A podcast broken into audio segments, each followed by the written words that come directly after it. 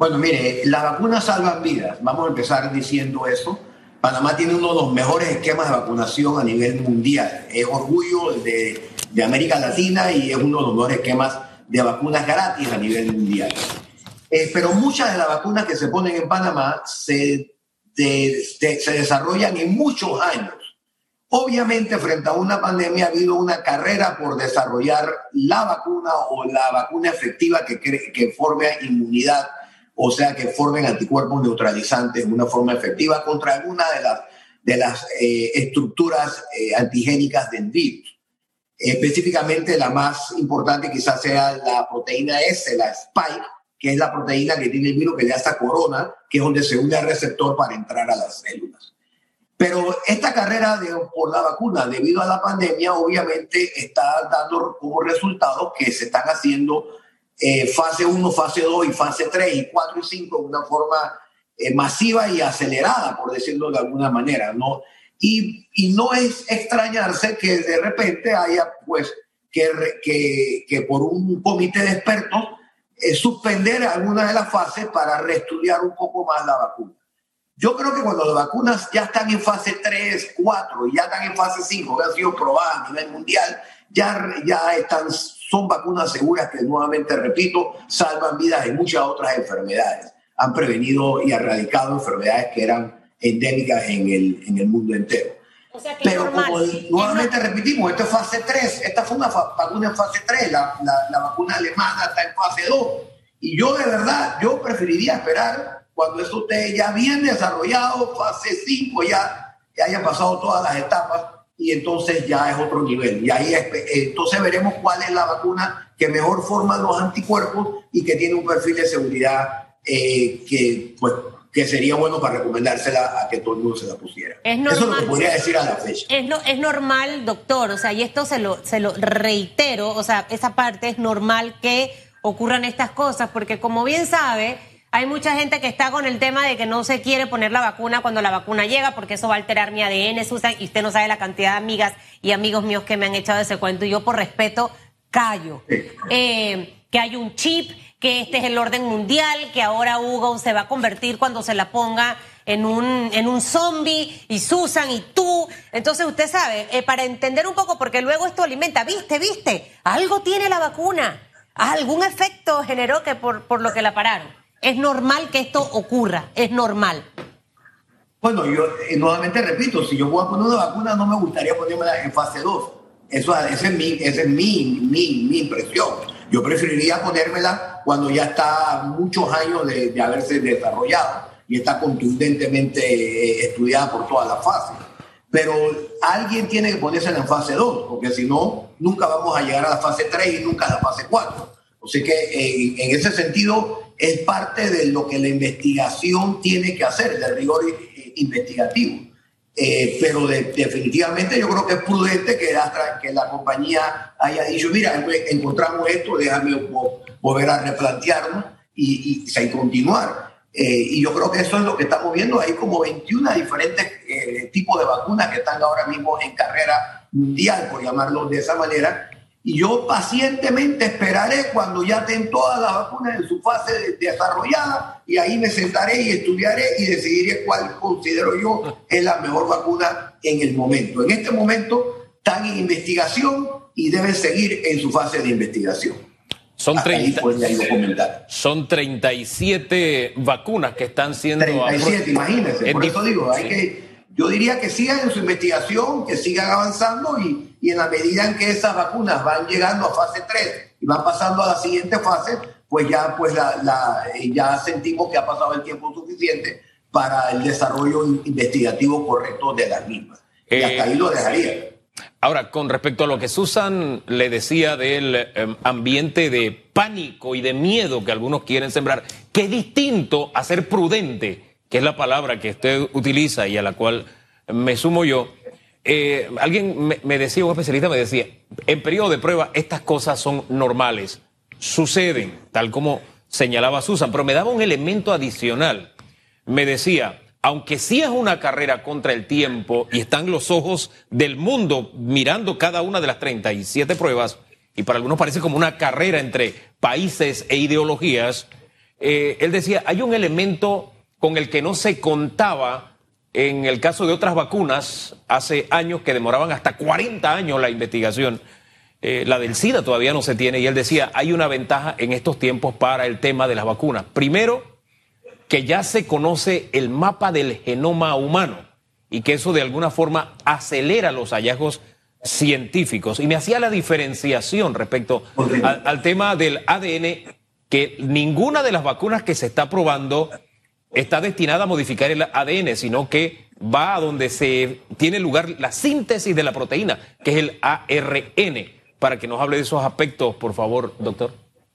No, definitivamente. la réplica viral se da dentro de un organelo celular llamado ribosoma, que es donde primero el virus entra a la célula, en específicamente el virus eh, del SARS-CoV-2, es un virus que entra a la célula por medio de un receptor de angiotensina ese receptor eh, eh, con, la, con la proteína spike, que, es como lo que le da la corona o el nombre a coronavirus, se une a ese receptor, se integra, una vez integrado, pues eh, entra al núcleo y produce una, una polimerasa del, del DNA para que, pero del RNA, para que se pueda replicar y se empiecen a ensamblar RNAs del virus activo y eso a su vez dentro de los ribosomas a su vez sale y produce un estado inflamatorio con liberación de interleuquina 1 e interleuquina 6. Ese es el mecanismo de acción, esa es la fisiopatología, cómo el virus se replica. Existen circunstancias conocidas, probadas, que pueden interferir, eh, eh, eh, hacer interferencia en, en, ese mecanismo. Por ejemplo, en la controversial, lo que yo para mí no es controversial, hidrocloroquina tiene un mecanismo probado in vitro en células humanas con virus SARS-CoV-2 que inhibe primero al receptor para que el virus entre. Aumenta el pH interno dentro de la ribosoma, desdoblando al virus, por lo tanto, eh, su replicación queda nula. Eh, sirve de ionóforo, o sea, de puerta de entrada al zinc iónico, que a su vez inhibe la, la RNA polimerasa y inhibe la replicación. Y cuarto, disminuye las interleuquinas. Ahora, esos mecanismos es in vitro eh, no necesariamente in vivo está demostrado como tal en un estudio aleatorio. Oiga, doctor, disculpe. Pero esos son los mecanismos. doctor, disculpe que. Y mire, los dos lo interrumpimos a la vez, prácticamente. ¿Usted nos podría repetir todo eso que nos acaba de decir? A lo panameño. Pero a lo panameño, así en cristiano, bien llano, bien sencillo, por favor. El virus necesita un receptor al cual unirse para entrar a la célula. Este receptor se llama angiotensina, receptor de angiotensina. Por ahí se une. Entonces, me, eh, para mí, persona hipertensa que está tomando bloqueadores de receptor de angiotensina, más que en riesgo, están, hasta cierto punto, diría yo, protegidos. Yo tomo un inhibidor para la presión alta del receptor de angiotensina. Ese es el primer punto. Eh, eh, el otro punto es que una vez que el virus entra, tiene que replicarse, tiene que formar su virus nuevo. ¿Cómo hace para que el virus, eh, para que el virus haga que la propia célula empiece a formar virus de él mismo? Pues de, acuerdo, entra al núcleo y ahí hace, hace que el RNA mensajero entre por una polimerasa que hace que se forme virus nuevo dentro de un organelo llamado ribosoma. Yo no sé si lo perdí, pero bueno, ese es el mecanismo de acción. Eh, eh, y hay sustancias, hay sustancias que han demostrado que tienen efectos antivirales fuera del cuerpo humano y también hay sustancias que han demostrado tener suficiente cantidad de data observacional para yo personalmente recomendar que se use en esa etapa. Eh, pero no sé, no sé si estoy contestando la pregunta, me estoy yendo muy técnico, pero esto es un debate que es importante hacerlo, porque si no debatimos los mecanismos de acción que están probados, y no, y, no, debatimos que hay sustancias que han demostrado que tienen efecto en ese mecanismo de acción, entonces el debate no avanza, el debate se queda Ahora, uno dice una cosa y otro dice otra, y esto no creo que... Doctor. La idea es construir, sinergia hacia mejor. En el día de ayer, el doctor Enrique Lao, en esta, en esta conferencia de prensa o informe a la Nación, eh, hablaba un poco de, cómo, fue el comportamiento en cuanto a la aplicación de ciertos medicamentos. Nosotros obviamente contabilizamos más de 70 mil eh, pacientes recuperados. Eh, somos uno de los cinco países que más pruebas está desarrollando a las personas y a mí me gustaría conocer su impresión de esos números que arrojaron ayer ese informe por parte de las autoridades de salud. hemos minimizado también el número de defunciones, tristemente han muerto personas, pero ha minimizado ese número y pareciera, doctor, y lo quiero decir con, con mucha objetividad y en el camino de que nos va a ir bien, que las cosas van como arreglándose. Me gustaría conocer su impresión y, referente a si los medicamentos que utilizamos, la manera en la que estamos haciendo la trazabilidad, eh, esto ha funcionado o no. 100% de acuerdo. En las últimas semanas estamos viendo una mejor trazabilidad Estamos viendo eh, ya un aumento masivo de pruebas arriba de 4.000 al día, lo cual es muy bueno. Estamos viendo una disminución del porcentaje de positividad de las pruebas realizadas. Estamos viendo una significativa disminución o algo que una tendencia eh, por primera vez en varias semanas a disminución de pacientes en cuidado intensivo. Ayer eran 132, el día anterior 149, el día anterior 150 y tanto, y habíamos llegado hasta 171 pacientes en cuidado intensivo. Eh, lo cual de definitivamente lo que estemos haciendo en las últimas tres o cuatro semanas, debemos seguirlo haciendo sin pretender cambiar absolutamente nada. Eh, no cambiemos lo que se está programando en este instante, porque en este instante sí parece que las cosas están funcionando. Yo creo que nosotros perdimos eh, tiempo en cuanto a que al principio no tuvimos la trazabilidad ideal, no tuvimos el número de pruebas ideales, y lo peor fue que no pudimos anticiparnos a las aglomeraciones las aglomeraciones que se dieron en los supermercados de la gente comprando bonos, espero con los bonos, cambiando bonos, las aglomeraciones diarias en el transporte público. Increíble, la cuarentena producía más aglomeraciones. Increíble, pero cierto. El viernes antes de cuarentena total, aglomeraciones en todos los mercados miles de contagiados, 1.500, 2.000 contagiados por lo menos. El lunes, después de la cuarentena total, miles de aglomeraciones, pero aglomeraciones en los mercados y en el transporte público contagiados. Al haber abierto y quitado la, la, eh, la restricción por cédula, las cosas se están como normalizando un poco más y no se están dando las aglomeraciones. Es muy importante. La gran mayoría de los contagios son en aglomeraciones. Eso está demostrado y publicado. El, doctor Hendrik, epidemiólogo, inmunólogo de la Universidad de Bonn, lo publicó muy temprano en la pandemia. Y yo creo que eso es el secreto. Mejor control de, las aglomeraciones. La empresa privada se ha metido, está, está metido, está en el transporte público dando mascaritas. Es sumamente importante el distanciamiento físico. Señores, si 100% de los panameños salimos a trabajar con distanciamiento físico, usando mascaritas, lavado permanente de manos y nadie con temperatura en la calle, controlamos 100% el virus y se, y se evitan los contagios. Entonces es muy importante mantener distanciamiento físico, el uso permanente de mascarita, lavado constante de, las manos y obviamente el control de temperatura, porque sabemos que los asintomáticos tienen menos carga viral. No es que no puedan transmitir el virus, pero es mucho menor. Y si usted tiene una mascarita, también lo acaba de publicar el New England Journal of Medicine, con la mascarita, aunque usted se contagie, se contagia con menos carga viral.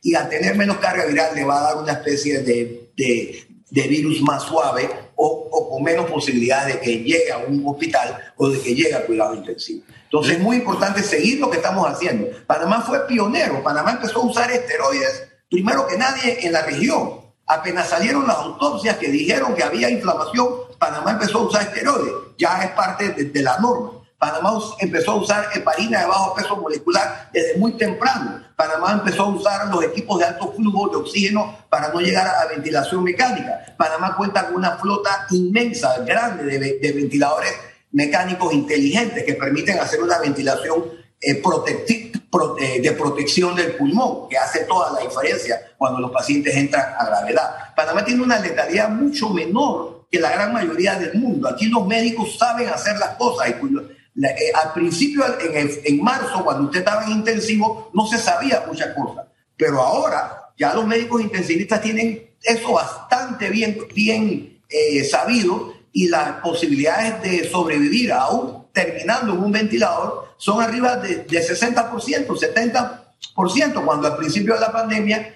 eh, eso era muy bajo.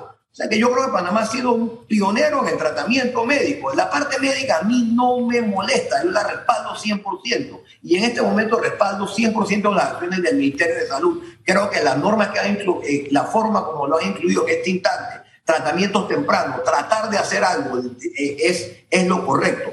Y yo, yo creo que nosotros donde fallamos fue en la trazabilidad y en el control de aglomeración no en ninguna parte médica. La parte médica no fallamos, fallamos fue en la logística, diría yo. Fíjese que usted habla del tratamiento temprano y ahí todavía hay un debate. Esta madrugada recibía una documentación de la FDA sobre el tema hidroxicloroquina. Eh, sin embargo, eh, las autoridades panameñas dicen que ha tenido un efecto positivo en Panamá. No olvidemos que cuando se disparó fue que se suspendió, se volvió a dar y ahora están bajando dentro de los múltiples factores que hay, eh, como elemento en esas fases tempranas, como usted señalaba, eh, desde su punto de vista, ¿qué papel juega a favor o en contra de la hidroxicloroquina?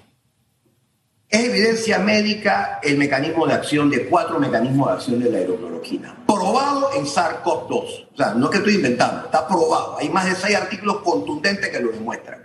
Ese mecanismo de acción también se probó en SARS-CoV-1 eh, desde el 2005, el propio eh, el doctor Fauci publicó los mecanismos de acción de la hidrocloroquina, cómo podía eh, interferir con la replicación viral.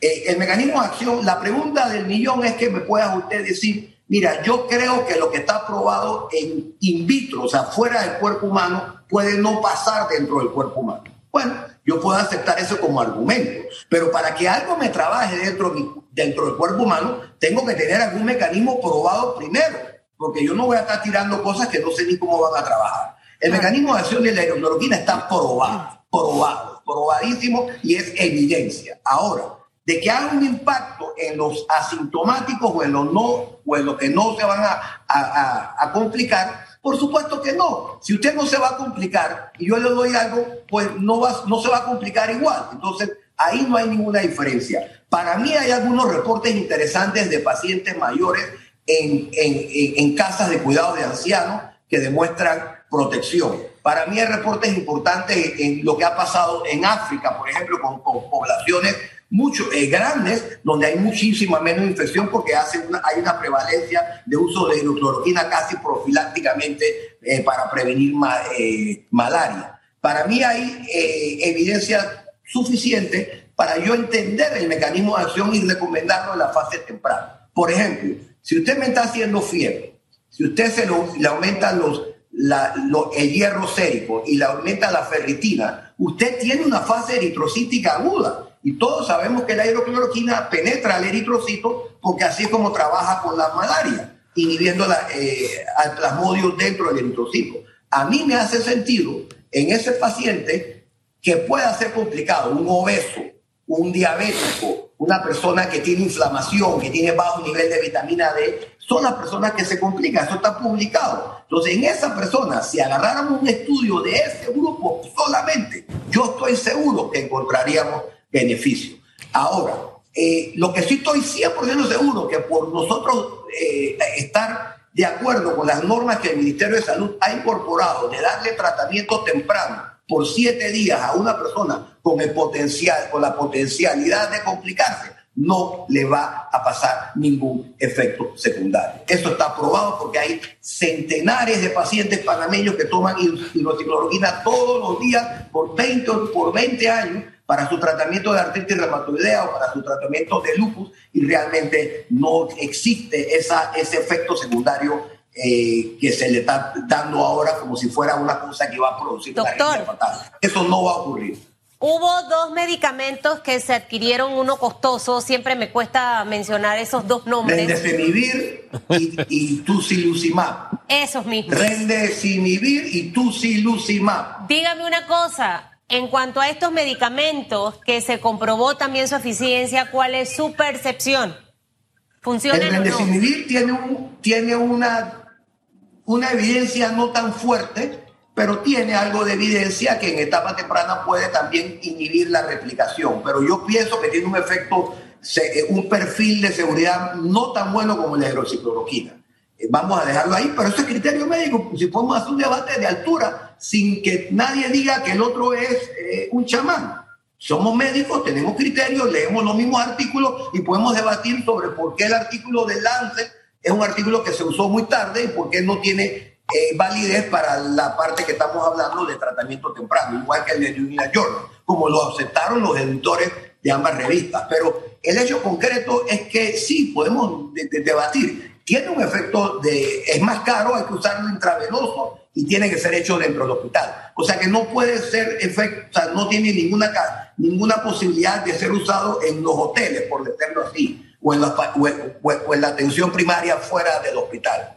Eh, igual el tusiluzumab, para mí la única, eh, eh, la única indicación sería si la interleuquina 6 que es parte de la tormenta eh, inmunológica la segunda etapa del virus, está muy elevada. Y de hecho, Panamá es uno de los pocos países de Latinoamérica donde en los hospitales públicos se puede medir eso y se le da un medicamento que no es accesible prácticamente en ningún otro país de Latinoamérica.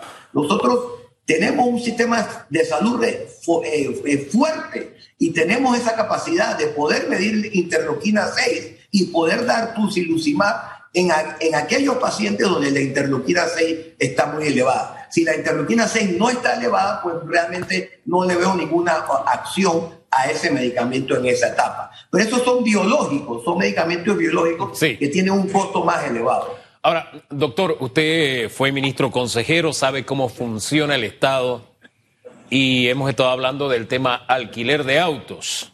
Y quiero hacerle como un híbrido aquí, una combinación. Usted habló de las aglomeraciones, que ese, ese tema sí no, no lo habíamos administrado muy bien como, como país. Y me quedo pensando en un tema del transporte público, que se están tomando las medidas, pero, pero nos falta. Eso es algo evidente. Y el lunes va más población a las calles porque eh, ya hay, hay, proyectos de construcción que pasan de lo administrativo a batir mezcla y a pegar bloque, ¿no? Y eso es bueno. Pero el tema es este. Nosotros tenemos una flota de autos o de carros, um, busitos escolares, y, los tengo fresquecitos porque esta mañana estaban quejándose en Telemetro Reporta de que no tienen respuesta, no le llega bono, están los carros parados. Y yo me ponía a pensar, oye, si estos busitos, ya que el tema alquiler está de moda, los alquilan en diferentes ministerios, o sea, se lo dividen entre todos los ministerios para que trasladen personal clave eh, con el distanciamiento adecuado creo que sería un ganar-ganar. Saca gente de, del transporte público y lo estás llevando a tiempo con gente que tiene la dinámica de pasar recogiendo gente, o sea, que lo recojan en, su propia casa y lo lleven a su propia casa. Son como soluciones sencillas de ganar-ganar que me parece a veces son necesarias en los gobiernos y que podría ser útil en este momento. ¿No le parece a usted, doctor? 100% Hugo. Yo tengo meses de estar tuiteando esto, pero como a mí no me retuitea prácticamente nadie, eh, no, eso no, Yo tengo meses de estar diciendo, la flota del Estado ha debido estar a la disposición del transporte público. Hemos debido estar un ejército del Ministerio de Salud con los municipios, con, con los diferentes eh, ministerios, transportando gente, viendo aglomeraciones en las paradas. Aquí se están aglomerando, venga, venga, ¿para dónde van ustedes?